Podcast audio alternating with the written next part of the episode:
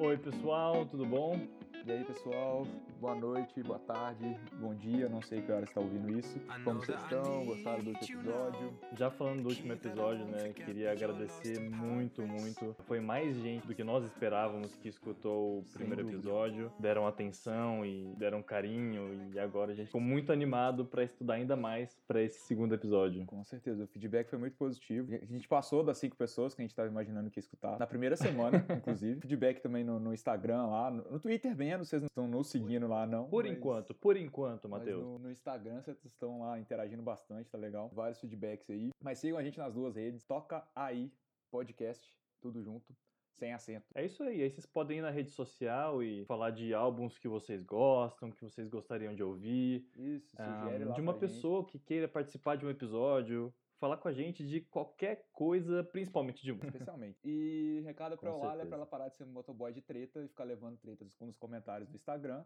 Que eu falo na cara do Murilo que ele tem gosto duvidoso mesmo, não tem problema com isso. E ele fala isso na minha cara também, e a amizade é isso. Sim. E muito provavelmente. A eu vai acho meu gosto discutir- duvidoso. É, é, os gostos esquisitos, de nós dois, no caso. Muito provavelmente a É, gente vai para de ser discordar. treteiro, Lália. É, motoboy de treta. E muito provavelmente a gente vai discordar nos episódios. Um vai gostar mais de um álbum que o outro. É, Não um vai vai ser falar isso. mais merda que o outro. É, é. E vamos continuar assim mesmo. pô. Com certeza.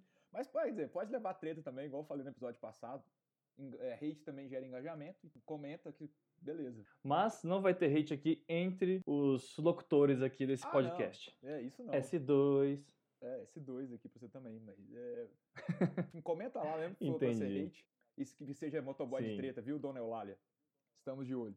Com certeza. Agora, outra coisa também que pediram pra falar foi sobre, pra gente explicar um pouquinho da estrutura do podcast. É uma receita, pelo menos inicial, que a gente tá seguindo, a gente tá experimentando, vendo se a gente fica à vontade, vendo como é que os convidados vão se sentir, né? Mas a princípio, a gente vai pegar um CD cada um e o convidado também, quando nós tivermos nossos queridíssimos convidados. E bom, a gente fala um pouquinho do CD, um pouquinho do artista, e aí a gente tira três músicas pra pegar um pouquinho mais no detalhe, né, Matheus? É isso aí, Murilo. A gente quer entrar no- numa discussão mais sobre o álbum. Muita gente veio pedir pra gente temas específicos. Não que a gente não possa fazer, mas talvez a gente vai querer adaptar. Para aquele tema que você sugeriu, a gente vai pedir, se for trazer um convidado pra ele escolher um álbum da- daquele assunto, a gente vai também tentar trazer, encontrar um álbum daquele assunto. Não que a gente não esteja aberto a sugestões de temas, mas mesmo que você sugira algum tema, seria nessa dinâmica que a gente está propondo.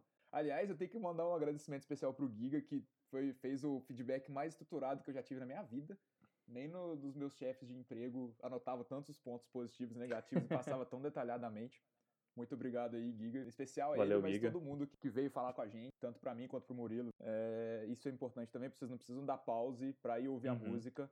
A gente vai colocar no, no meio do episódio. Provavelmente isso vai dar algum problema algum dia com a Spotify ou qualquer outra, outro distribuidor, mas enquanto a gente não tiver problema com isso, a gente vai fazer. É, e a gente vai dando um jeito, né? Eu acho que também escutar a música durante essa gravação causa impressões novas até pra gente. Pra música que eu escolhi, pra música que você escolheu. Faz umas observações novas depois, mais espontâneas. Isso aí, mais É. algum recado, Murilo? Eu acho que sim, eu acho que eu ia reforçar um pouquinho do que você falou também, que talvez falar de músicas ou de temas específicos, talvez a conversa fique mais é, abrangente. Não que isso seja ruim, é só uma coisa que a gente não busca nesse momento. O CD, como ele faz parte é, de um artista de um determinado local, de um determinado ano, período, então dá pra gente ser um pouco mais específico e, conseguir aprofundar mais a conversa. É, isso aí. É. É, essa foi a proposta, né, que a gente teve aí no, no começo. Sim. Então é isso. Será que a gente pode ir pros CDs? Vamos lá, vamos começar? Vamos começar, por favor. A gente vai combinar de inverter agora? Vamos lá, então eu começo dessa vez, já que você começou da última vez. Já vou pedir de antemão que o Murilo me corte, se for necessário, se eu tiver passado de quatro horas, puxe de volta pra terra, porque esse é um álbum que eu tô querendo falar praticamente desde que lançou. Senhor do céu. É, e é o do 21 Pilots, o Trench, o último álbum que eles lançaram, final de 2018, outubro. Já no ano passado, já eles já fizeram a tour dele, agora não mais, estamos aí no meio de uma pandemia. Mas eles recentemente até lançaram um single falando disso, que é bem legal, recomendo que vocês escutem também. Não nada relacionado ao álbum. Ah, legal. É bem bonitinho, assim, falando sobre a quarentena no geral. Enfim, não vem ao caso nesse momento, né? Como eu disse, o álbum se chama Sim. E é um álbum que é conceitual, assim, ele tem uma história bem, bem desenvolvida. E ele é uma sequência do álbum anterior, Blurry Face. O personagem Blurry Face, ele tá de volta. É tudo desenvolvido em cima disso, assim. Tem, tem muitas conexões. Então eu tive até que estudar um pouco Blurryface também pra, pra poder fazer essas conexões, assim. Coisa ruim, tive que escutar o álbum de novo, tive que estudar e tal. Pô, chato demais. Ah, e já falar que a gente já tinha pensado nisso antes do, do Temos Mais Disso Que Amigos fazer o podcast sobre o Fernando Pilot semana passada. A gente já tava com a pauta decidida. Eles lançaram, a gente não sabia. Então, assim, É verdade. é, Acho que a gente vai ter que compartilhar o, o print, né, do CD que a gente da conversa que a gente tava é, tendo, né? Antes do data. Tem mais disco que amigos. Bem antes, até tava decidido. a gente manda lá na página deles também, falando, ô, então. Com certeza. Mas, gente, sem rivalidade, Não, vamos claro que não. É, porque- juntar as análises, complementar. Não, até porque eu ouvi o podcast, eles falaram mais da banda como um todo, e a história, como que eles se destacaram. E a gente aqui tá falando especificamente do álbum Trent e um pouco do Blurryface por causa do conteúdo. Dá pra ouvir os dois, é, mesmo que fosse o mesmo conteúdo, seria complementado do mesmo jeito, porque a gente não vai vão caminhando em rumos diferentes. Quando ah, é um duo, né? Tionano Pilots, pra quem não conhece, eu acho que todo mundo já, já ouviu a música que fala do Blurryface, que é Stressed Out. A gente vai, pode até colocar aqui depois o trechinho.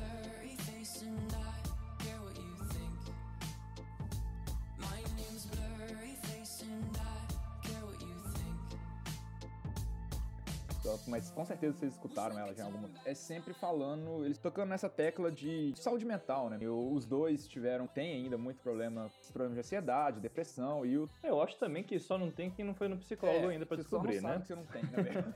Convenhamos. É, mas é, é um assunto importante pra eles. As letras deles sempre falaram sobre isso, já entrando um pouco no contexto. O Blurryface foi meio que uma- um jeito que o Tyler fez de personificar os problemas. Pra quem não sabe inglês, Blurryface é. Sabe aquela carinha do quando um jornal tá passando na TV, quando eles censuram o rosto da pessoa? Isso é um Blurryface. Tipo, a- pra manter o anonimato, né? É, é. É, blurred vem de desfocado, né? Isso, desfocado. Uma cara desfocada. Então Embaçado. ele não, não consegue exatamente dar uma feição, mas ele representa esses problemas dele. Todo o álbum ali tá falando individualmente desses problemas. E aí, agora, no Trent, ele personifica esse personagem, né, esse Blurryface, não só com um personagem, mas com nove, que são os bispos. Aí já tem que entrar no conceito do que, que é o Trent, né, a história. Bom, Uhum. Tivemos isso aí, que foi a criação do personagem, quem é ele, o que, que ele representa. E aí também Sim. é legal falar da- das cores. O álbum anterior foi todo vermelho, preto, que é a representação da raiva, paixão, toda essa coisa muito intensa. Uhum. Já o Trent, ele é amarelo. Pô, setembro amarelo. Eu acho que é o melhor jeito que eu posso explicar o que, que esse amarelo tá, Hum, tá representando Legal. resumidamente. É tudo questão de esperança, questão de.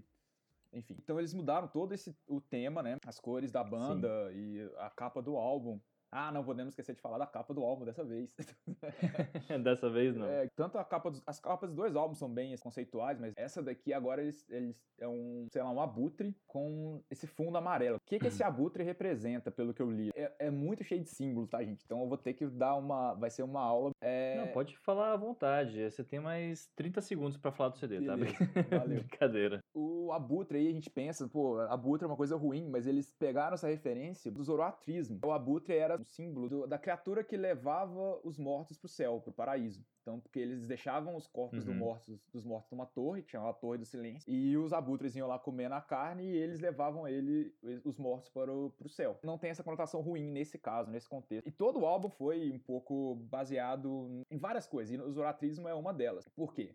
Aí vamos entrar no, no que é Dima, que é o nome da, da cidade que o personagem mora. É, Uhum. Ele cresceu nessa cidade e Dima, acho que em iraniano, alguma coisa desse sentido, significa Torre do Silêncio. E aí faz essa conexão aí com a Ah, Torre olha do só. Silêncio da religião é, do Zoroatrismo. E Sim. ela é, é comandada aí por esses nove bispos. E esses nove bispos representam também esses sentimentos, né? Quando ele falou até atrás no, no Blurry Face. Isso não fica muito óbvio de cara. É, depois, escutando o álbum, você vai entender o que, que ele tá falando. Então, você tem raiva, você tem tristeza, você tem depressão, você tem desejo de morte. Então, cada um Sim. desses bispos toma conta de, de um distrito dessa cidade. E eles, a religião dele tem um culto à luz de neon, que, n- que é uma luz que ela não tem calor, né? Então é um fogo contido, é um fogo sem calor, é uma coisa muito restrita, né? Que Sim. Bom, aí o que que é Trent? É a passagem pra fugir desse lugar. Porque Pra o- fugir de Dima. de Dima, é. Ele resolve que quer fugir de lá, desse lugar que ele não, não se identifica, que representa tudo que ele, que ele sofre, todos os sofrimentos dele e tal. Sim. Então seria a luta aí, né, contra, contra esses problemas mentais. Em Trent fica uma galera que são os rebeldes, são os banditos, que é também tem uma música sobre isso. E lá, e o que, que são esses caras? São a família, os amigos, quem poderia ali te dar o apoio pra você lutar contra esses problemas que você pode estar passando aí. Bom, tem mais algumas coisas, acho que já dei, dei um contexto grande do que, que é mais ou menos a história do álbum. E é todo o álbum é falando sobre os demônios dele, ah, os conflitos. E como não é fácil você Sim. fugir do- de uma situação de problemas mentais, você tenta fugir, mas você acaba caindo de novo, você acaba voltando. Por mais que você tenha os apoios dos seus amigos, assim, é você que tem que ir. Tem, tem várias músicas fantásticas desse álbum. A mesma coisa do CD passado, assim, é difícil escolher três. Até porque conta uma história, né? Acho que fica mais difícil ainda quando você tá contando uma Sim. história.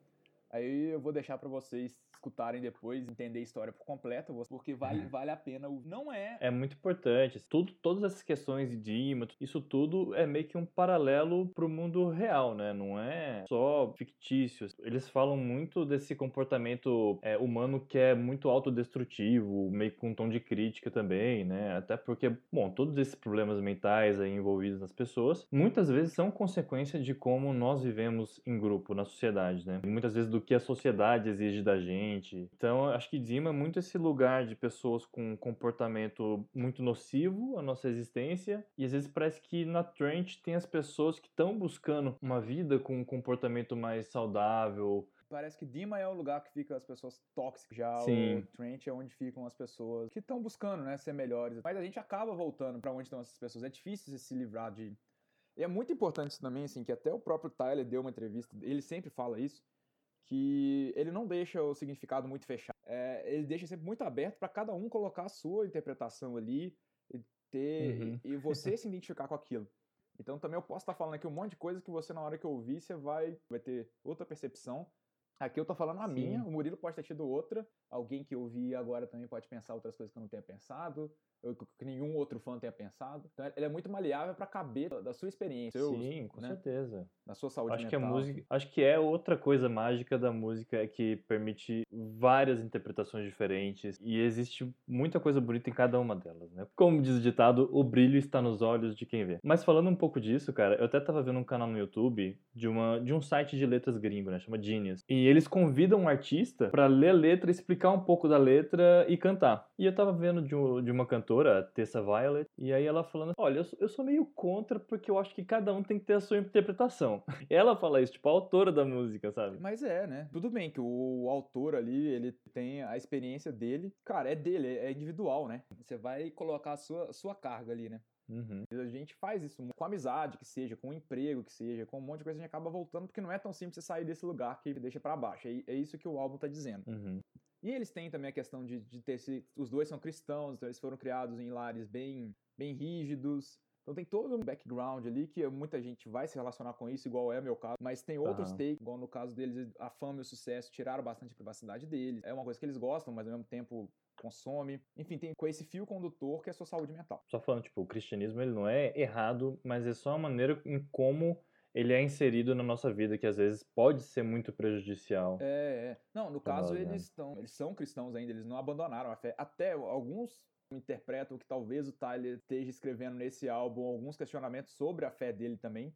Pode ser também, mas eles continuam cristãos. Falam assim, qualquer coisa que você coloque de uma maneira é, que possa cercear a liberdade vai causar estrago na, na saúde da pessoa. Pelo que eu entendi, teve isso com os dois. Até Uhum. o, o Josh fala que ele teve que aprender bateria escondido dos pais dele, porque eles não aprovavam, e ele é, um, ele é um super baterista. Aliás, é uma Com coisa que eu queria certeza. comentar. Ele me lembra muito o estilo dele, o Travis Barker, do, do Blink-182. É um kit Uhum. simples, ele é aquele cara que parece ser assim, de boaça, não tá muito preocupado, assim, ele só vai lá e toca bateria, só isso que ele quer fazer. E é um estilo Sim. muito parecido também, né? O kit da bateria é simples, mas a maneira como ele toca é muito complexa. Com certeza, assim, e como identidade dele, assim, com bastante força, assim, é- são É. poucas as músicas em que ele assume uma batida mais leve, Simples, né? Uma batida desinteressante. sim. uma batida padrão. Tem uma batida muito característica, uma levada bem legal. Inclusive, aproveitando pra falar, que já que você puxou o assunto de bateria, eu acho, em muitos momentos, essa banda, ela puxa um pouco pro rock britânico, assim, com, com os falsetes, com um teclado. Eu acho que o que afasta eles do rock britânico é justamente a bateria, bem Aham. forte, e às vezes que eles fogem pro, pro rap também. Rapaz, você vai entrar no, numa- no vespeiro aí, pô. O- os fãs não gostam de discutir, que é o estilo. Realmente é outra coisa que você pode colocar o que você quiser aí, como eles sendo, porque eles encaixam, cara. É, eu acho que falar em gênero talvez não seja muito produtivo, mas É. falar em mood, sabe? Como a pessoa Ah, se sente sim. quando tá escutando, Pode ser, é seja melhor. talvez mais interessante. É, e aí eu acho que eles se afastam mais do rock britânico quando eles puxam mais pra esses gêneros americanos. Aham. Ah, até ia falar isso também. Esse álbum, ao contrário do outro, assim, eu gosto mais dele mais pelo que ele representa do que pelas músicas em si. Não que as músicas sejam ruins. Esse ele é um pouco mais carregado. Até você vê isso nos riffs. Acho que nem tem ukulele nesse álbum em, co- em comparação ao outro, que era metade do álbum era de ukulele. Ele usa umas pegadas eletrônicas mais pesadas, eles, os riffs de baixo são muito mais pesados do que o disco anterior. Tem uma carga emocional muito mais forte. Mas ele, como um álbum, no geral, eu gosto mais, mas ele, em, em músicas individuais, eu Aham. tenho a tendência a gostar mais do Blurryface, na minha opinião. Obviamente que isso aí também interessa para poucas pessoas, a não ser a mim mesmo. Com certeza. Mas é importante você falar, tava quase você falando pra escolher as músicas de Blurred Face, e tem cada música boa nesse CD, cara. Enfim, é óbvio que eu vou recomendar vocês ouvirem tudo, mas aqui a gente só com três mesmo. Eu já queria começar. Eu já tenho então. aqui, eu já tô aqui na torcida, cara, pelas três aqui, tem algumas que Sério? eu gostei bastante. Ah, Com certeza, Depois você porra. me fala se eu vou corresponder às suas expectativas aí.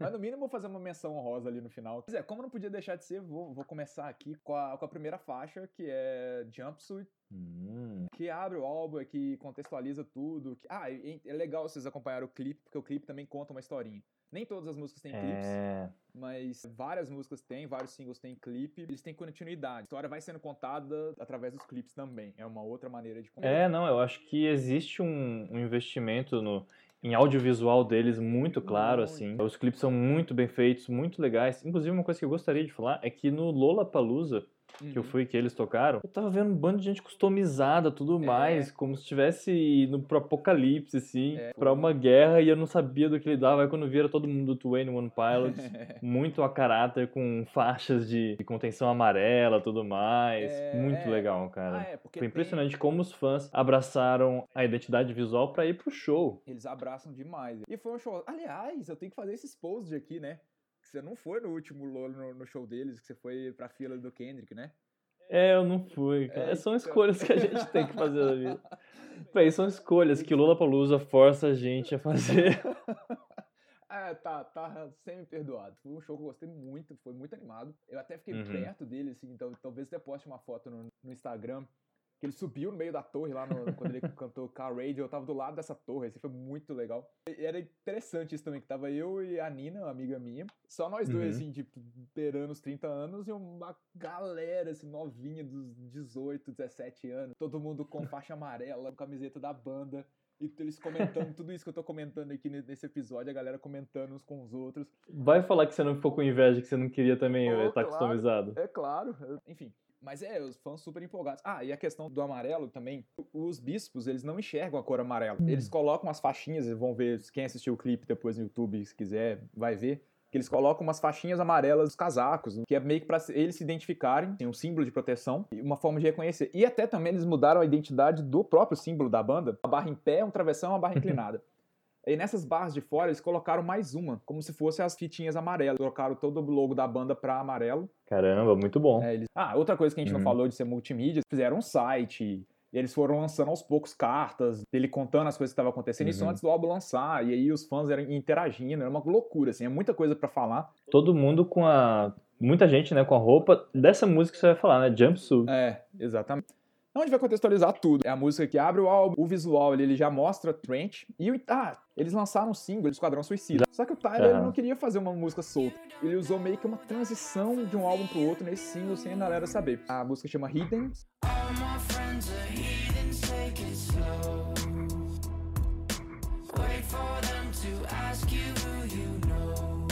E aí ele começa a falar de algumas coisas que depois vai fazer sentido no álbum aqui.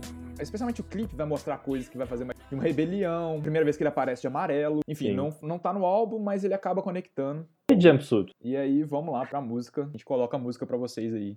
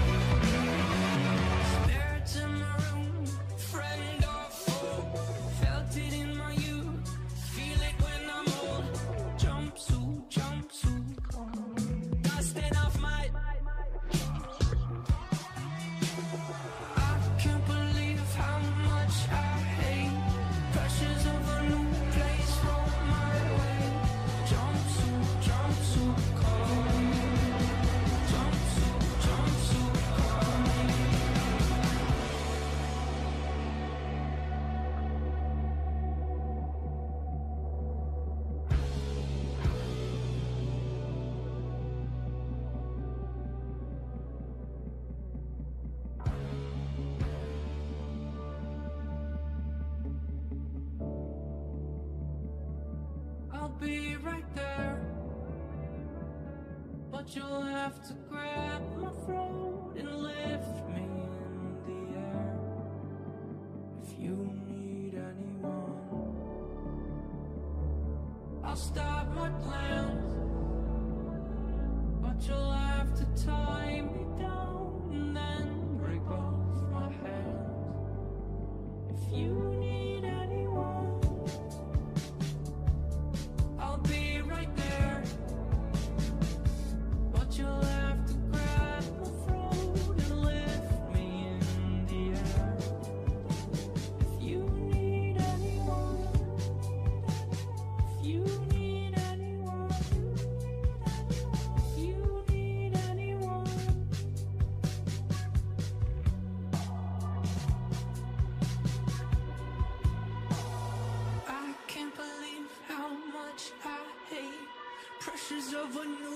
place roll my way.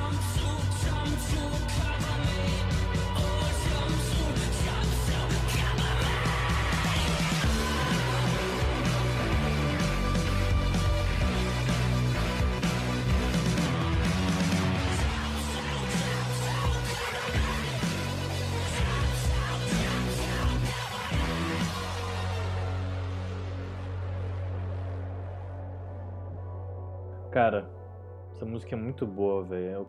Já ali flertando com hardcore, o baixo comendo muito bem, muito legal. Tem uma cena que bate muito com o que você falou. Hum. Que o, o bispo lá tava saindo, né? E aí começa aquela parte da música, anyone.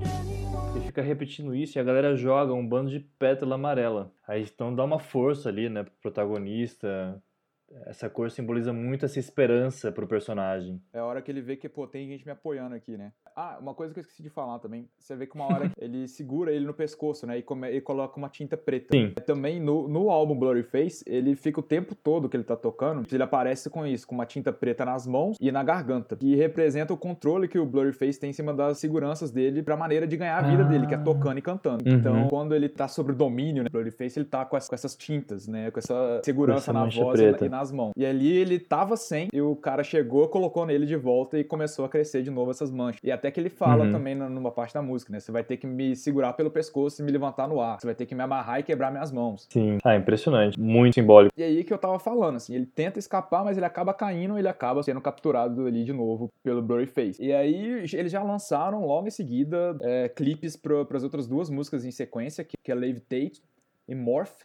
Também são clipes bem legais, assim, e começa a dar mais contexto ainda de todo aquele universo ali. Então, o nome do, do Blurry Face, na verdade, é Nico. Aí começa, cara, umas viagens que é muito louco. Dá um jogar a luz aqui, vocês procuram. Tinha um grupo de, de matemáticos franceses que chamava Nicolas Bourbock. E eles inventaram várias teorias da matemática, inclusive a teoria dos conjuntos. E também uma outra teoria que é da é que assim, você consegue transformar qualquer forma em outra forma. Então é daí que vem o morph ali da, da terceira música. E o legal é Hum, que eles, entendi. o- eles usam, né, quando eles na letra O, aquele símbolo de conjunto vazio. Na iconografia, né, do, do, do Ten Year Pilots. E foram esses caras que inventaram esse símbolo, como conjunto vazio, né, não como caractere. Enfim, tem o My Blood, que ele tá falando um pouco da família, tá falando um monte de coisa dos fãs, enfim. E eu vou pra próxima música, que é Chlorine. Chlorine. Também tem um clipe bem Música legal. bem interessante. É, eu acho que ela talvez tenha sido a mais famosinha das- desse disco, acho que que mais tocou na rádio. Aham. É, talvez você tenha escutado. Quem vai pra festas mais indie e tudo É. mais. É uma música bem indie. O clipe dela já não passa ali naquele universo, mas tem um significado ali que eu vou falar um pouco depois. Bom, pra quem não sabe, é chlorine é cloro, né? É essa coisa que a gente coloca na piscina pra limpar. tá? Sim. Então vamos lá pro ouvir chlorine. Chlorine.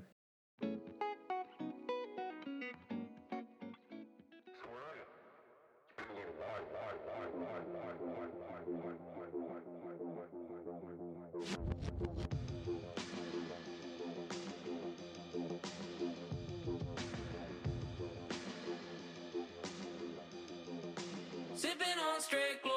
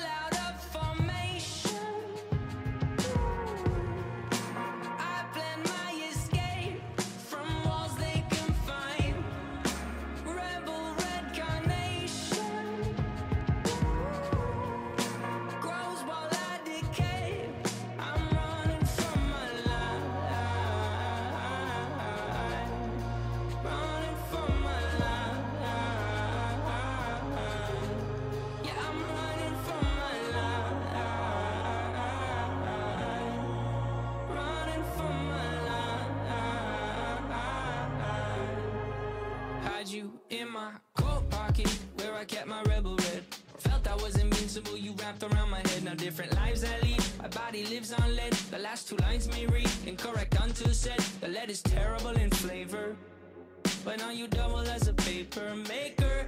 I despise you sometimes. I love to hate the fight. And you in my life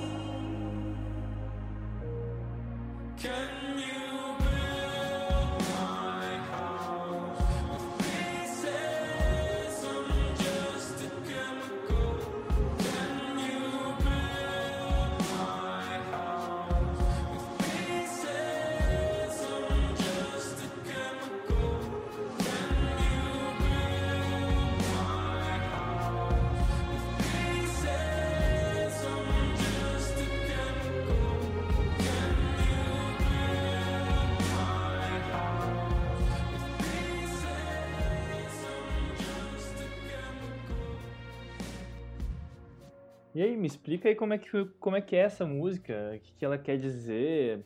Ah, você quer dar um palpite aí? Pra... Depois eu comento em cima? Bom, pode ser. Respeitando aquela coisa que a gente falou no começo, que Exato. cada um tem a sua interpretação, é isso que eu queria ouvir. acho que essa música tem muito a ver com o CD que eu escolhi pro primeiro episódio, After Hours. Exatamente. É muito uma questão clínica e médica que, que o cara precisa para sobreviver a determinada situação. E eu acho que nesse jogo a gente pode incluir aí as drogas ilícitas, o vício em medicamentos legais também é muito nocivo pra gente. Também eles com problemas eh, mentais como ansiedade depressão também podem precisar de medicamentos até para sobreviver e passar por momentos muito difíceis, né? Então acho que é um pouco dessa dualidade, né, de ser nocivo ou se não é um, é um quadro clínico que eu preciso disso.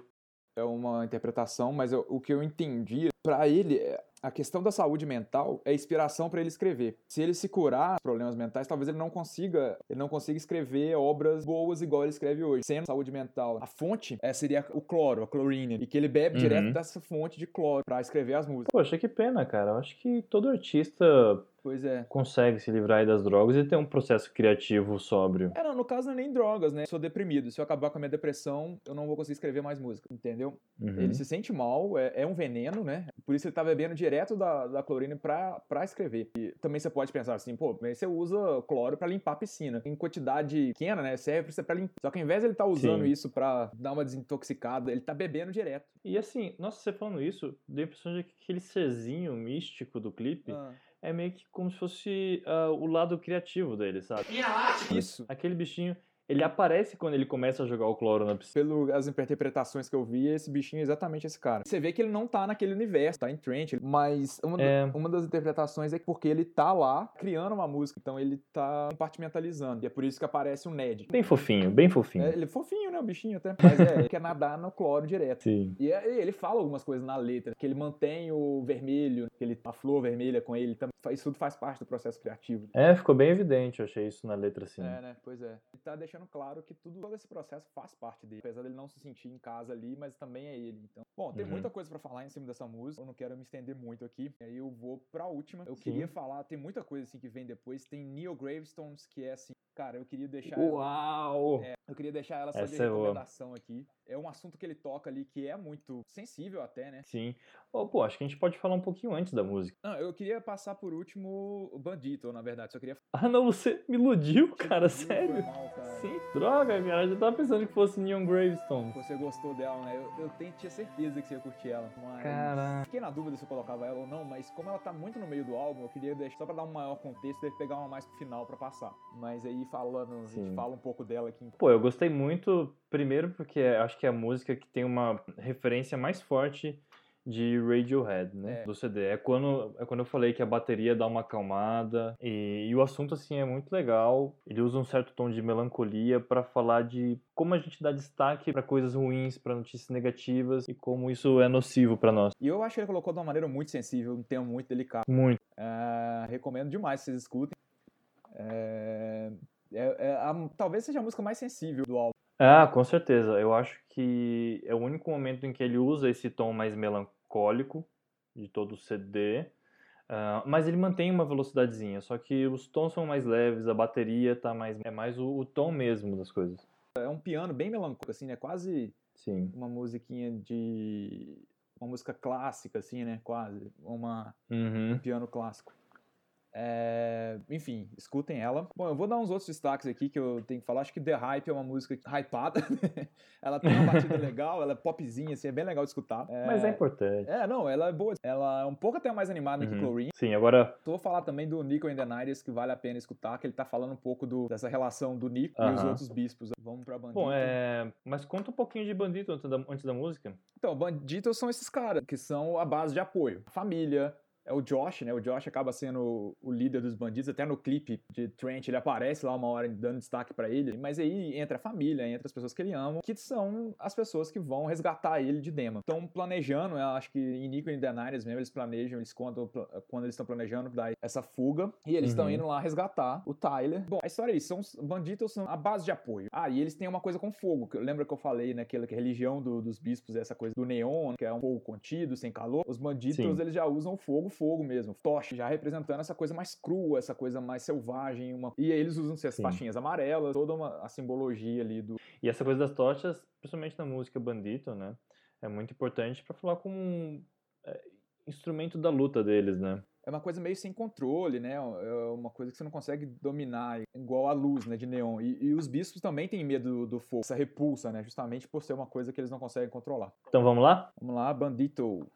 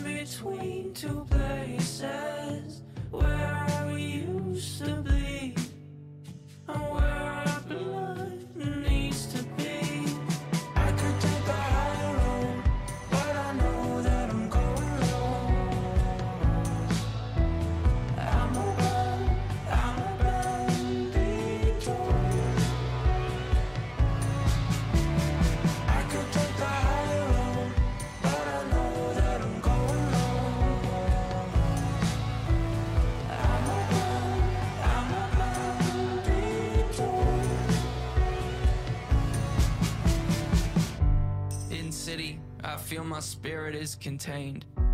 Like neon inside the glass, they form my brain. But I recently discovered it's a heatless fire. Like nicknames they give themselves to uninspire. Began with bullet, now add fire to the proof. But I'm still not sure if fear's a rival or close relative to truth. Either way, it helps to hear these words bounce off of you. The softest echo could be enough for me to make it through.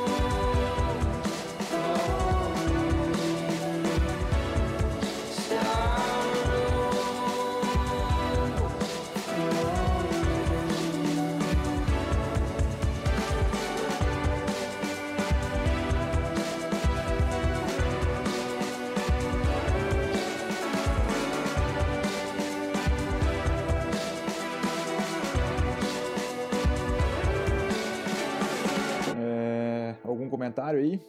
Eu me questionei, eh, não da música em si, mas do, do CD. Enquanto que ele pode ser um CD desdobramento do, do movimento emo, do gênero emo, Como sabe? assim? Eu acho que teve um momento na história da música em que o rock parou de falar de álcool, sexo, drogas e tudo mais e começou a falar mais do comportamento humano, né? A gente tem também outras bandas aí como Imagine Dragons, mudando muito esse tipo de postura dentro do rock, né? Eu acho que o emo passou muito por essa transformação, sabe? Passou muito aquele eh, o hard rock, o rock farofa do- dos anos 80, um pouquinho anos 90. Foi, foi um pouco transformado depois do emo, né? A música começou a voltar mais pro comportamento humano. Eu fico me perguntando quanto que esse conceito de CD é um desdobramento do, do gênero emo.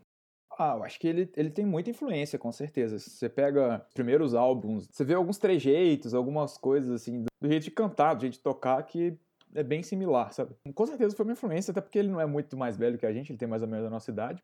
Isso é uma consequência, assim, disso. Cara, uma pessoa fez uma comparação num vídeo do YouTube que eu vi por aí, que eu não sei qual foi agora, que fez um- uma referência que eu, guardadas as devidas proporções, eles lembram um pouco, especialmente esse álbum, Linkin Park. O, Sim. o jeito de, os temas abordados, até alguns gritos que o, que o Tyler dá ali, que lembram um pouco o que o Chester dava. Aham, algumas misturas de rock com Isso, hip hop. Também, exatamente. O Linkin Park também falava dessas coisas. Sim, com certeza. Sim, acho que também foi uma influência forte, sim, do Twenty One Pilots. É, Legal. É, por- pra finalizar, cara, eu só queria deix- deixar essa mensagem que esse disco ele fala muito dessa, de um problema que a gente vê muito acontecendo. E até no Neil Gravestones ele fala, né, que tá deixando seu estigma falar sobre Então acho que a mensagem que a gente quer passar Uhum. aqui é que não é estigma você falar de sua saúde mental com seus amigos, com um psicólogo, psiquiatra, se for o caso. Nós dois aqui fazemos terapia, né? Então, assim, já não é um assunto que é tabu pra gente há muito Sim. A gente não é louco, nem precisa ser louco ou doente pra fazer. é, é uma coisa que ajuda a gente a lidar com os problemas do dia a dia. Mas não só isso, eu acho. Principalmente quando você tá em depressão, você tende a achar que você não tem apoio dos seus amigos, da sua família. Você tende a achar que você tá sozinho no mundo. E não é verdade, cara. É, é uma coisa que você coloca na sua cabeça ali. Então eu tenho certeza que você tem os seus banditos aí pra algum lugar, que só você olhar bem, que eles estão ali te dando apoio, mas você tem que tomar alguma atitude. Você que tem que percorrer o caminho. A mensagem. Esse, esse disco seria bom pra trazer em setembro, né? Mas como a gente tá fazendo hoje, fica pra agora. então essa mensagem. Ah, em setembro vai ter um outro CD pra falar Ah, legal, com certeza. ótimo. Usando as cores do disco, procure apoio. Você tem o Centro de Valorização da Vida também, caso você não tenha ninguém pra falar ou não queira falar Uhum. com ninguém. Tem a, nossa amiga Marina, que é voluntária lá. Enfim, eu queria deixar essa mensagem pro fim desse disco. Tem, você tem quem te apoiar, por mais que você não esteja enxergando. E, é- e tem uma saída, por mais que você não esteja enxergando isso agora. Se é que você tá passando por isso. Espero que você não esteja, mas a gente sabe que é mais comum do que muita gente gostaria de admitir. Que é noticiado, né? É, que é noticiado e muita gente tenta esconder, tenta fingir que tá tudo bem. E tá tudo bem, não tá tudo bem. Esse é o ponto. Tá tudo bem. Muito bonita a mensagem, Matheus. Parabéns, Muito cara. obrigado, cara. Mas eu acho que é a mensagem mais do disco mesmo do que minha. Mas você é o porta-voz nesse momento. É, nesse momento pode ser. Por exemplo, eu vou ser porta-voz de um churrasco cheio de sacanagem, cheio de zoação. É, aí, como semana passada, a gente muda completamente de perspectiva. É. Agora a gente vai sair do bar e ir pro churrasco. Pro churrasco do seu Jorge, esse cara maravilhoso que tem essa voz, essa potência dentro dele. Deve ser legal ir pro churrasco com ele, hein? Vamos falar de verdade. Ah, com certeza. Se bem que, olha, esse, esse CD ele tem todo esse clima de churrasco, de flerte, de caipirinha e parceria e tudo mais.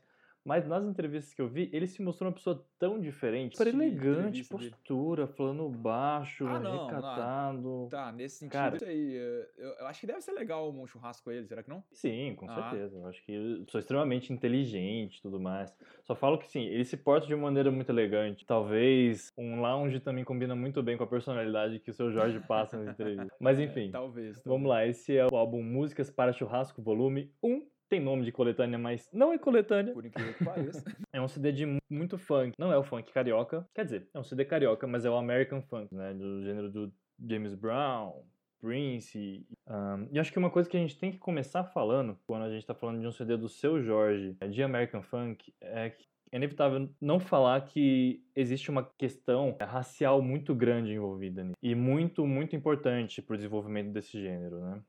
É, mas a gente não vai se aprofundar é, muito na, na questão da luta racial, porque eu acho que a gente não tem conhecimento e, e também a gente não tem um envolvimento com essa questão para abordar com justiça. É, não, gente, dois moleque branco aqui. É, Então- Sim, mas como grandes admiradores, eu não queria deixar esse CD de lado como obra-prima que ele é. Até porque, pegando as palavras do seu Jorge mesmo, ele fala que ele é engajado é, nessa luta né, do racismo e do classismo. Ele cresceu em um bairro muito, muito humilde lá no Rio de Janeiro. Teve uma infância difícil, mas ele, em entrevista mesmo, isso não é uma impressão minha, ele fala que ele não quer ser lembrado por isso. Ele, como um intérprete que leva muito a música dele para fora do Brasil também, ele fala que ele quer muito passar a parte do afeto do Brasil, sabe? Do carinho que ele teve dos pais, dos amigos. O pai dele também era um, um musicista, cantava muito em roda de samba. Ah, que legal, não sabia dessa parte. Era mais isso que ele queria passar, não mais a parte de, enfim, com um tom de crítica social, né? É, e assim, até você tá falando isso, essa semana também teve uma polêmica, né, com relação ao seu Jorge. Teve, teve. É, que- O CD não foi escolhido por conta da polêmica, né? Exatamente, foi Mas, outra enfim, coincidência teve. que, que a vida nos tomou. A gente tem os prints pra provar que não foi por isso. É, mas teve rodaram umas fake news, né? Eu sei que é muito raro o governo atual fazer fake news. Tiveram algumas fake news de que ele sempre apoiou o Bolsonaro. E ele falou que nunca apoiou essa pessoa. O CD é muito na sacanagem, na paquera, diversão, swing. Mas um cara extremamente elegante, culto. Então ele contrasta muito com esse eu lírico que ele vai fazer durante o CD inteiro. Muito É legal. legal isso. Ou o eu lírico, ele é um cafajeste total, né? É, aqui. mulherengo. É, só, só um comentário sobre isso. Não é porque ele não falou expressamente contra que ele é um apoiador. Basicamente é isso, só pra esclarecer. que muitos artistas optam por ter esse posicionamento. O que ele quer? Ele quer ser um cronista, cara. Ele quer colocar um churrasco aqui ao nosso redor e ele identifica nesse churrasco várias pessoas que são personagens assim, caricatos é a palavra. E ele começa a descrever todos esses personagens caricatos, né? Um deles, é- alguns deles eu vou trazer um pouco pra vocês aqui no detalhe. Cada música vai pegar um pouquinho desses personagens e é muito, muito legal. Eu ouvi sem meio contexto disso, eu gostei, mas talvez dê outra visão aí pro. Não, com certeza. Eu acho que existe muita crítica, né? Até porque a partir do momento que ele faz um, um retrato desse evento cultural típico do Brasil, você vai tratar coisas típicas do Brasil, como machismo. É inerente. Ele tá retratando uma realidade. Ah, pois é, isso era uma, foi uma coisa que eu fiquei meio assim, pô, esse cara claramente é um cafajeste. É, não combina muito. O que acon- que acontece com o seu Jorge? Você escutar as músicas dele individualmente, você acaba não tendo essa impressão, né? Né? Porque você acaba escutando num churrasco aqui, uma festa ali, você escuta a música, ela é dançante, você fica ali e tal. Mas eu, eu nunca tinha parado Sim. pra ouvir um álbum inteiro dele. Eu, conhe- eu acho que eu conhecia todas as músicas do álbum, mas eu nunca tinha parado pra ouvi-las em sequência e ter todo esse contexto. E aí eu fiquei com, com, esse, com Uhum. esse incômodo, sabe? Bastante cafajeste esse cara, né? Não é um personagem legal. Mas é legal você dessa, dessa perspectiva, as cari- caricaturas do churrasco que a gente. Em qualquer churrasco que você tem ido na sua vida, Claro. você vai ter visto isso. Claro, assim, eu acho que ele, ele cria essas crônicas assim como o Chico Buarque, por exemplo. Chico Buarque é outra pessoa também que desenvolve esses personagens, faz narrativas dentro da música. E no caso do Chico Buarque é ainda mais justo, uma vez que ele é um grande escritor. É, e no caso do Chico Buarque, só desviando um pouco, ele, o eu lírico dele muitas vezes é feminino, né? Então você vê que não é Sim. ele. Pra mim é mais claro, ao contrário do seu Jorge. É, não, cara, fiquei, ficou muito claro pra mim quando eu comecei a ver as entrevistas dele. É, como faz diferença. é uma postura do cara, incrível. Passei a admirar muito mais ele. Porque como ator também ele é, É. muito bom. Sim, sim, ele é um ator muito bom, se envolve muito com cinema. Inclusive, ele chegou a se mudar, né, pra Los Angeles para se envolver com o cinema gringo. Bom, uma coisa que também tá tendo é uma série que saiu agora na Netflix, é com ele. Voltando pro CD, falando um pouco mais da parte musical, cara, é o CD típico de American Funk, com muito groove. CD ideal pra você, Matheus, mostrar o seu gingado nas festas, cara. Claro, cara, eu. eu Se desenrolar. Eu resguardo, né, meu, meu gingado só para as peças muito top mesmo, para não deixar as pessoas embasbacadas com minha, com minha ginga. Não posso demonstrar meus talentos aqui para vocês. Ah, mas vamos lá. Seria uma banda típica de American Funk se não fosse a substituição da guitarra pelo cavaquinho. Mas fora isso, tudo certo. A bateria super legal, o baixo com bastante swing, o teclado muito incrível, com a maioria das músicas tem mais de um timbre de teclado. E o cavaquinho poderia te passar a impressão de que é samba. A levada, o ritmo das dedilhadas, você consegue ver que é igualzinho a de um disco de James Brown, por exemplo. Indiscutível. Não é samba, é o cavaquinho com uma levada de funk. Por mais que acredito que no decorrer dos anos o funk influenciou sim o samba e vice-versa. No fim das contas, tá tudo com raiz na África, né? Das populações africanas que foram usar o termo migraram É. para ser muito gentil, né? É, Até eufemístico. É, bom, to- praticamente toda, toda música pop hoje tem uma influência da música africana, né? É, mas bom, esse CD é sorrir do começo até a última música. Sim, eu ia falar isso, cara. É, a quebrada A última que música. última música. Pois é, Enfim, né? Tá tudo, tá, tudo, tá tudo animado, de repente, pá, vem aquela única faixa dolente, né? Como se tivesse. Eu não sei se deixou meio que um clima de fim de festa, ou se a paquera que ele tava fazendo no churrasco deu certo e aquele clima vai levar pra casa de um dos dois. Porque é uma música. Não é uma música triste, é uma música sexy. Não é a mesma pegada do resto do CD, isso definitivamente não. E o que mais? Eu acho que outro detalhe muito importante pra falar desse CD, ele é o produtor, que é o Mário Caldato Jr. É brasileiro, mas não trabalhava no Brasil. Ele trabalhava só com Beast Boys e Jack Johnson, por exemplo, lá fora. Nada, nada. Foi produtor de muitos CDs do Beast Boys. Quem encontrou esse cara e repatriou ele foi o Marcelo D2. que Fez muitos Ah, CDs é? do Marcelo D2, do Planet Hemp, Ah. Vanessa da Mata, outro- outros artistas bem pequenos, né? Não, quase nada. É, mas é. É um cara- Seu Jorge também não tá muito abaixo. Não, acho que não tá nada abaixo. Eu acho. Eu não sei se ele é subestimado ou se ele é um cara mais quieto, não gosta tanto desse envolvimento com a mídia, né? Qualquer música que ele canta, ele traz muito da identidade dele e muito forte, assim, difícil de se ver. São poucos cantores brasileiros com tanta potência, né? Em alguns momentos, por ele usar muito essa potência e usar um volume mais alto, às vezes ele lembra um pouco o Tim Maia, super afinado É, e com um estilo muito próprio. é, é, ele lembra o Tim Maia nessa questão do funk, né? Mas eu acho que Sim. para por aí. É, mas enfim, agora eu acho que eu já vou puxar para a música. Bora A lá. primeira que eu vou puxar aqui pra gente falar é Vizinha. Eu queria falar de algumas coisas antes pra dar um contexto e pra vocês darem uma observada. Bom, pra começar, a música fala, acho que de uma fantasia que a maioria de nós já tivemos, né? Que é ter um crush ali naquela vizinha ou vizinho, né? Não, tenho certeza que o Matheus também já teve uma Sim, sim, quedinha. imagina. Tá bom, mas enfim, é aquela pessoa que se fica torcendo pra esbarrar no elevador, no corredor, pra puxar aquele papo bem aleatório só pra ver se desenrola em alguma coisa. Mas enfim, o cara não sabe de nada dela, não sabe nem o nome dela, é só atração física mesmo e pra ele é nisso. Tanto é que uma hora ele fala tipo, ah, se o nome dela for Julieta, o meu pode ser Romeu. E, não, e na música É. ele fala que a vizinhança inteira tá de queijo caído por ela. né? É a pessoa que conquistou aí o o condomínio inteiro. E agora, musicalmente, ele é bem interessante. Tem a novidade que não tem no resto CD, que é a cuíca. E não tem os metais, eu esqueci de falar, mas o CD também ele tem muito acabamento de, de metais. E é uma característica do funk americano também, né? Tem muito.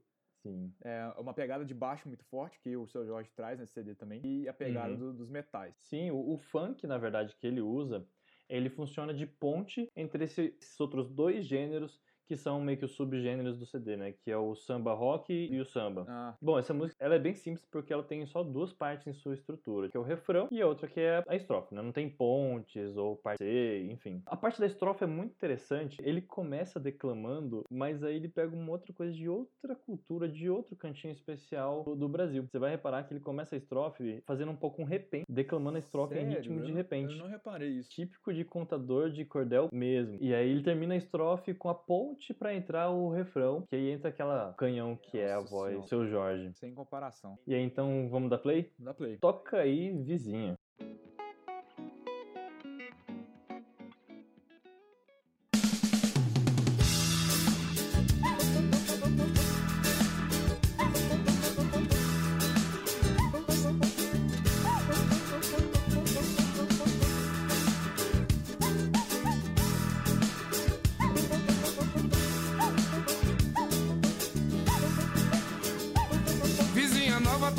tá ligado. Só que ninguém sabe ainda se ela já tem namorado.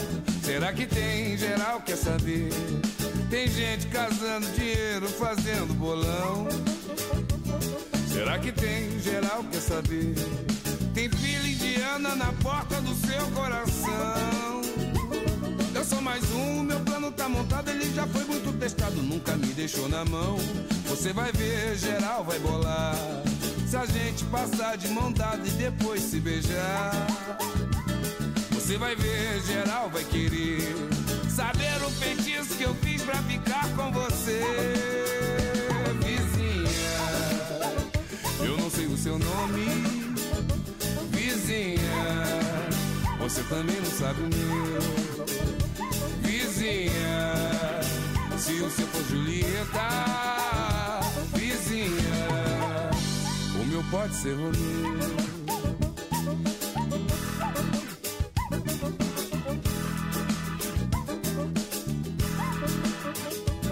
Vizinha nova, todo mundo tá ligado, só que ninguém sabe ainda se ela já tem namorado. Será que tem? Geral quer saber.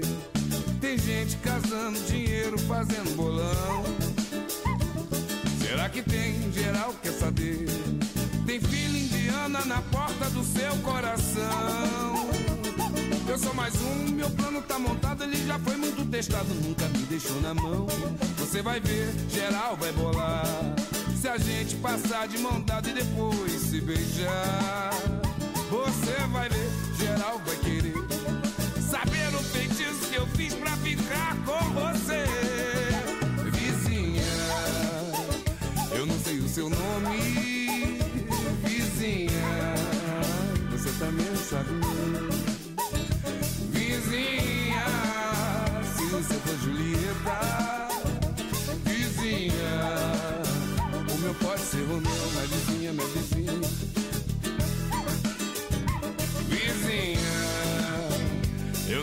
seu nome.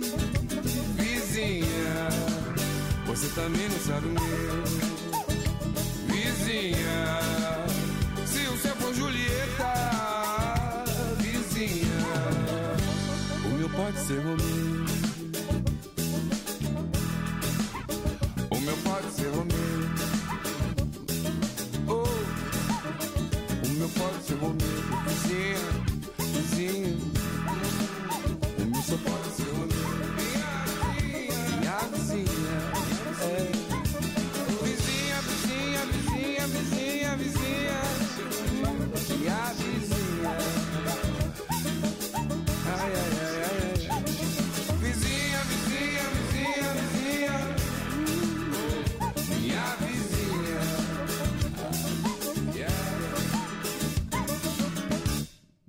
Então, você viu um pouquinho lá do, do repente, é um momento bem, bre- bem breve. Não, é muito óbvio depois que você fala. Mas ele explica em algum momento por que, que ele faz isso? Eu não consegui pegar nenhuma explicação desse trecho, assim. Pra mim foi muito evidente o repente. Eu não sei se ele não falou em nenhuma das entrevistas que eu vi, por não ser a música mais visada do CD, né? Mas eu achei um detalhe aí muito interessante, né? Eu tinha reparado mesmo, e depois você falou, não, preci- não precisei prestar atenção. Passou a ser evidente. Você não escuta mais do mesmo Não, jeito, né? Não mesmo.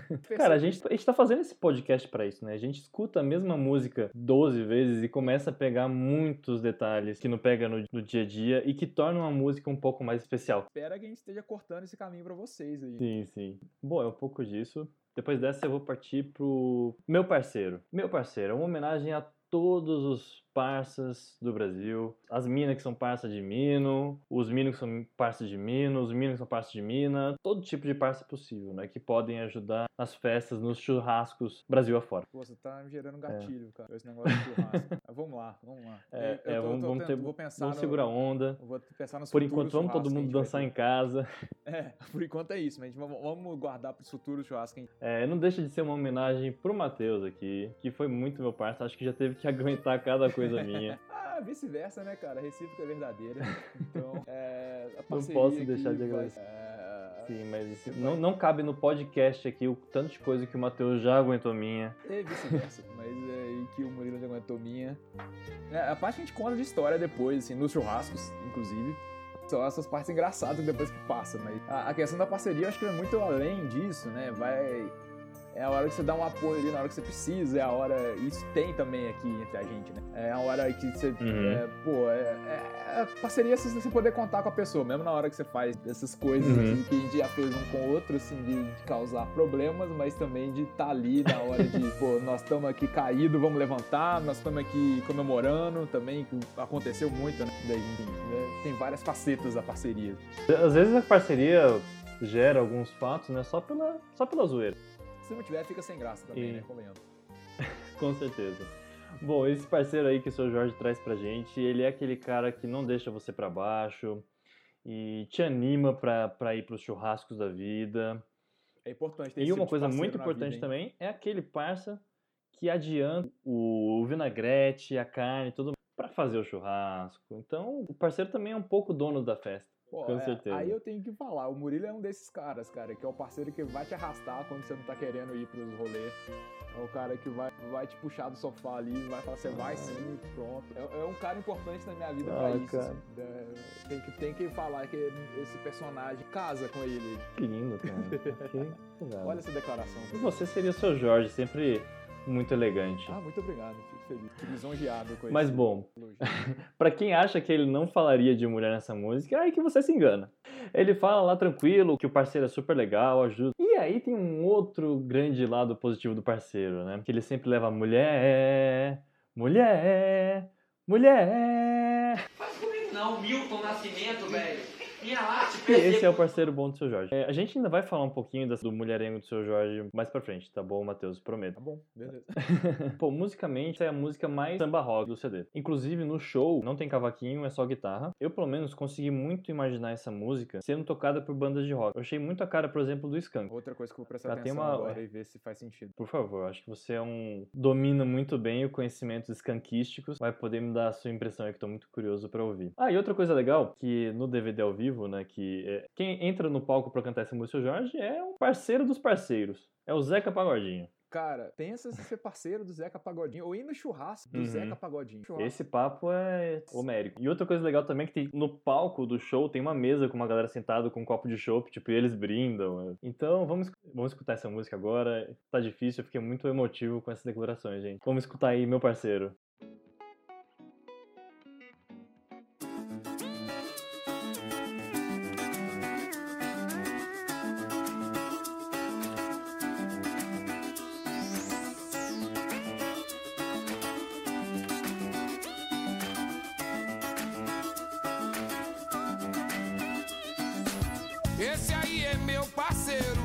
Fecha comigo e nunca deixa a peteca cair. Esse aí é meu parceiro. Fecha comigo e nunca deixa a peteca cair. Se eu precisar de uma mão ou de uma força qualquer, ele tá junto sempre firme e não dá de mané. Ele que agita o carvão, o prato, garfo, a colher. O fogo, a carne ainda chega cheio de mulher. Mulher, mulher, mulher. É fiel, é 100%. É guerreiro, irmão, pedra 90. Ele é nosso, ele é família. É fiel, é 100%. É guerreiro, é bom de pilha. É irmão, pedra 90. Ele é nosso, ele é família. É braço, é sangue, é choque, é brother. Malandro, amigo, compadre maneiro. É braço, é sangue, é choque, é brother. Malandro, amigo, compadre maneiro.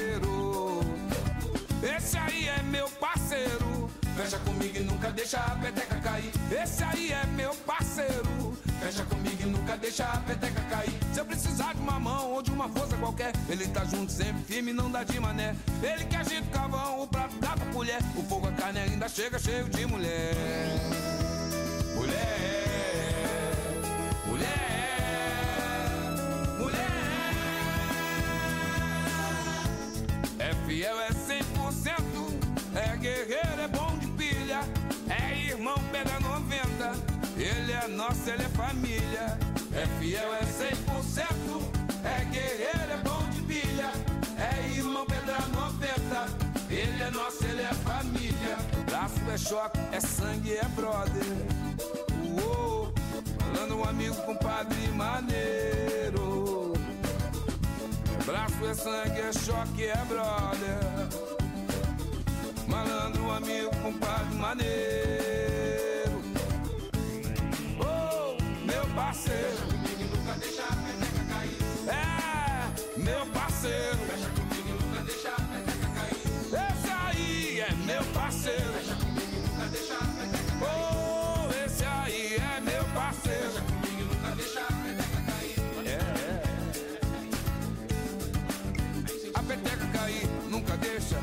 a peteca cair, meu parceiro. Tá comigo e não abre, meu parceiro. Sangue bom, tá em casa, gente fina. Falando, amigo, maneiro, parceiro.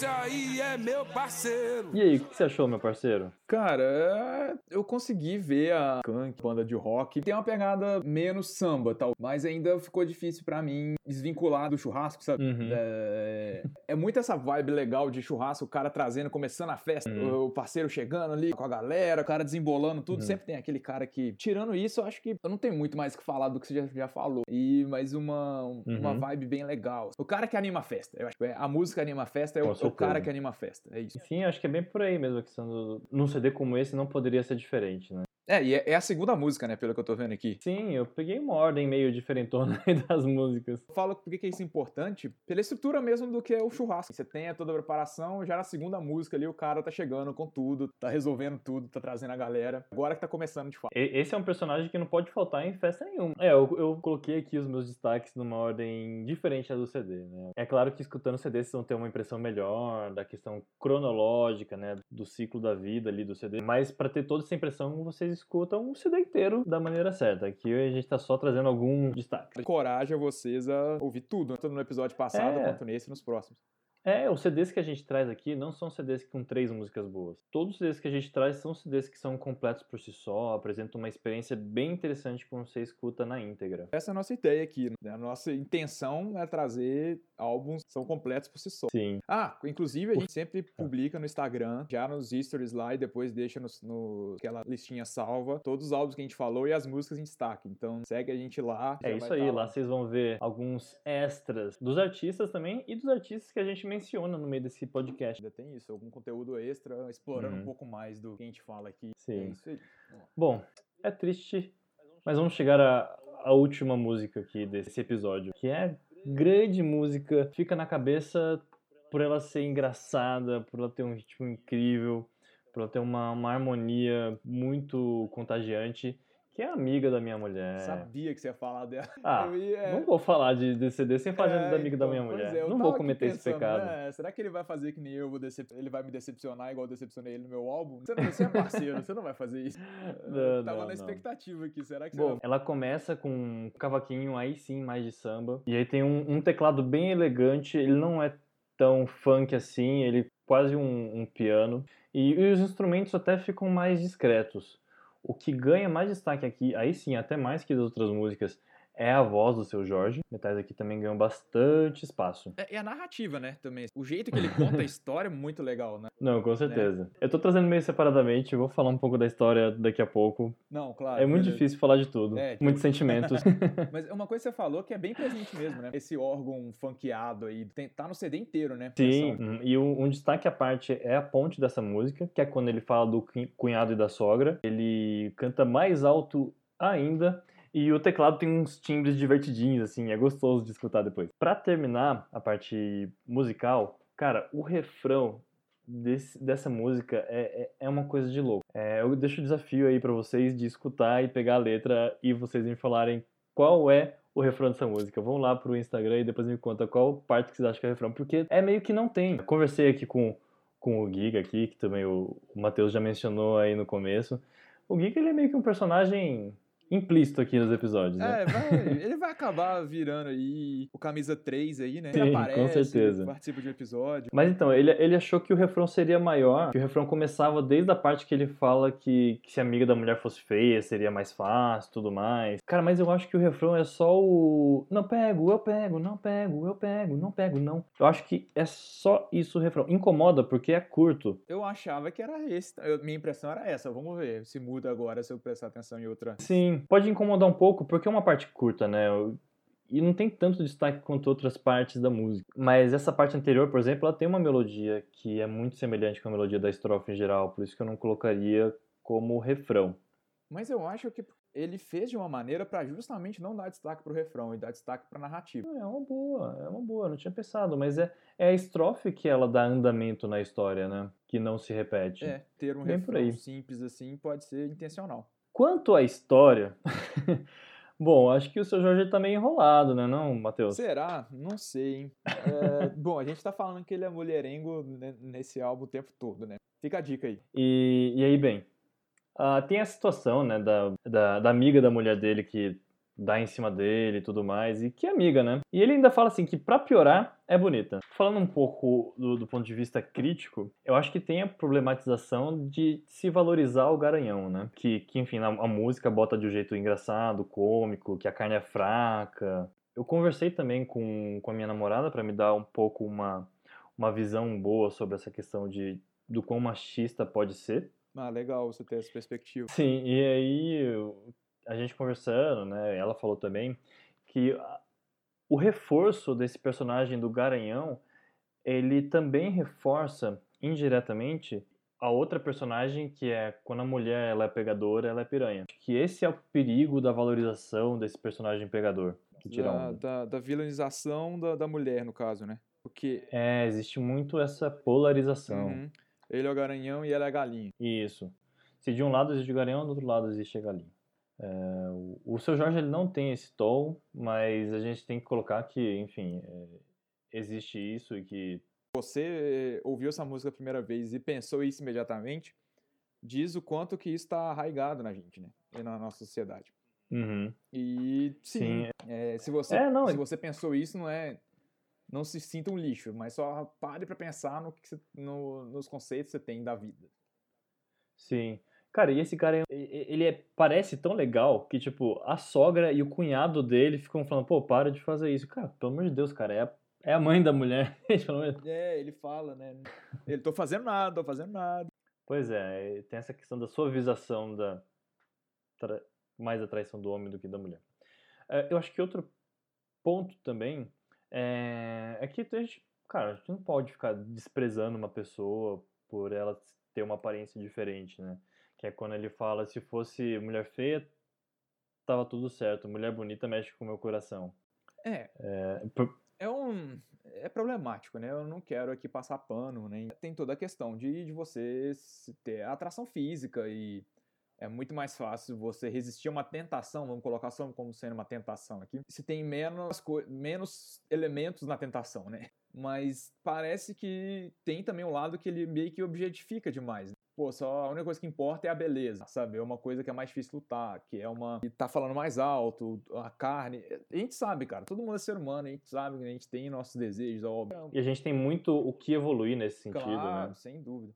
Você pode problematizar que ele tá fal- tratando ela como se fosse um pedaço de carne. Dependendo de. Talvez não tenha sido como ele escreveu a música, e aí eu falo o que, o que eu falei antes, que é.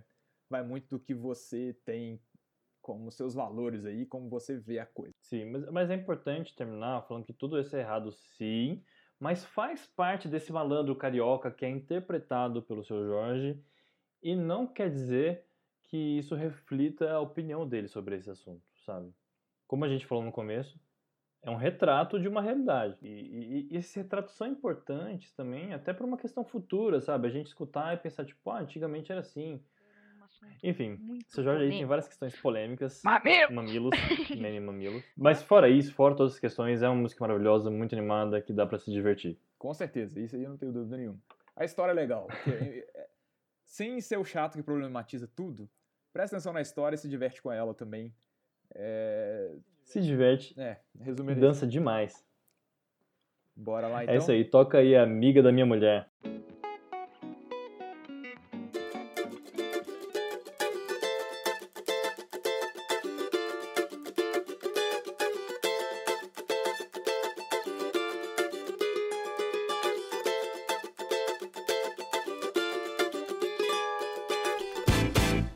Amiga da minha mulher. Pois é, pois é. Mas vive dando em cima de mim. Enfim, enfim.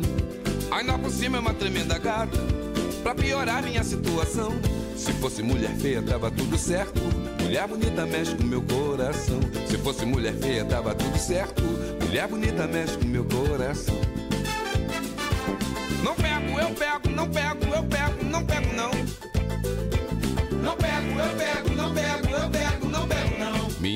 me perguntou até qual é, qual é.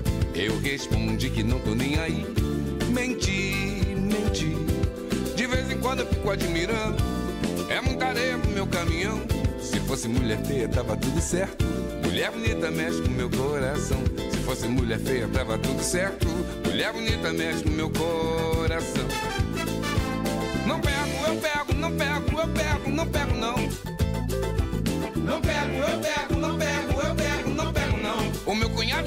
avisou que se eu der mole ele vai me entregar. A minha sogra me orientou. Isso não tá certo, é melhor parar. Falei, ela não quis ouvir. Pedi, ela não respeitou. Eu juro, a carne é fraca, mas nunca rolou. Oh, falei, ela não quis ouvir. Pedi, ela não respeitou. Eu juro, a carne é fraca, mas nunca rolou. Ela é amiga da minha mulher. Pois é, pois é. Mas vive dando em cima de mim. Enfim, enfim. Ainda por cima é uma tremenda gata. Pra piorar minha situação. Se fosse mulher feia, tava tudo certo. Mulher bonita mexe com meu coração. Se fosse mulher feia, tava tudo certo. Mulher bonita mexe com meu coração. Yeah. Não pego, eu pego, não pego, eu pego, não pego,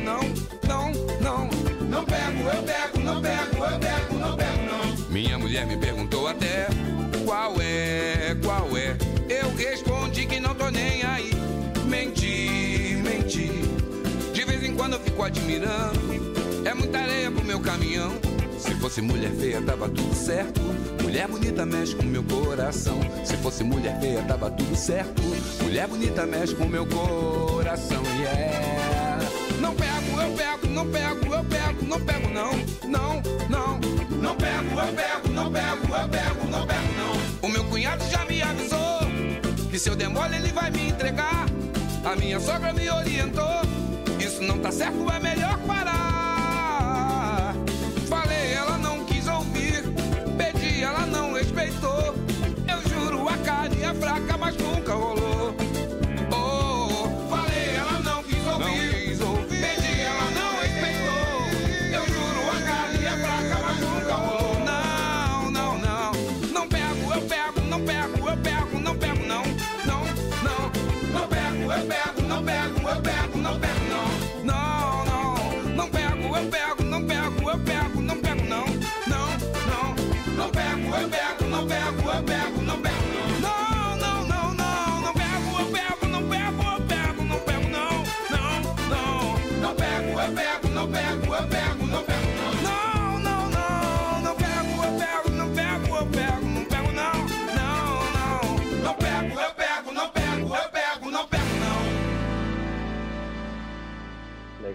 Realmente, que cara, os agudos que você falou na hora do, do cunhado ali, o coro tá cantando, ele vai falando, são os agudos sensacionais Uhum. também. E a, a voz dele já é grave, mas assim, é impressionante como ele consegue atingir umas notas que são nas alturas pra ele, assim, né? É, e com uma, é a altura, a intensidade, o feeling dele, assim, são coisas muito, muito legais. É, é, é a mais samba, né? Cara, do, essa música te- do CD, eu acho. É mais, é a mais sambinha do CD ali, um cavaquinho começando e tal. Talvez seja, talvez seja, acho que é assim, concordo. Ahn, tem uma coisa muito legal dessa música, que ele fez uma participação de- do especial do Roberto Carlos, e eles cantaram essa música. E aí no refrão, tipo, o Roberto Carlos, ele só fala eu pego, eu pego, eu pego. Aí o seu Jorge fica meio, ah é? Eu tô velho, mas eu pego mesmo. É isso aí, eu, eu tô ligado que o Roberto Carlos gosta de um azulzinho. Ai, ai, ai, ai. Sabia Ai, que ai. não podia faltar esse momento desse episódio. Tava esperançoso, né? Cara, eu já tava quase esquecendo. Bom, eu não, que, eu não podia deixar acabar também sem falar que esse CD ganhou o Grammy Latino de Música Contemporânea em 2012. Caraca, eu ia Sim, cometer isso precisa ser dito. essa heresia. Valorizar um pouco mais os artistas que temos aqui. É, espero que a gente tenha passado algumas informações que é, contribuam na hora que você for reproduzir esse CD aí inteiro, que acho que acrescenta bastante a todos nós. Eu espero que vocês tenham gostado. Espero que vocês aproveitem os álbuns que vocês aí. Sim. Vocês escutem eles. Não sei se- eu não sei se parece, mas a gente estuda com carinho os CDs, a gente tenta trazer bastante Cara. coisa legal pra vocês. Parece que não, mas a gente estuda pra cacete. E é legal que já são álbuns que a gente já gosta, já curte normalmente, mas mesmo assim a gente fica nessa, pô, tenho que trazer conteúdo. E aí você vai esmiuçar cada detalhe de cada. Bom, eu pelo menos eu curto demais fazer isso. Eu acho que você também deve curtir, né, Murilo? Pra... Ah, eu não gosto, tô meio que forçado aqui.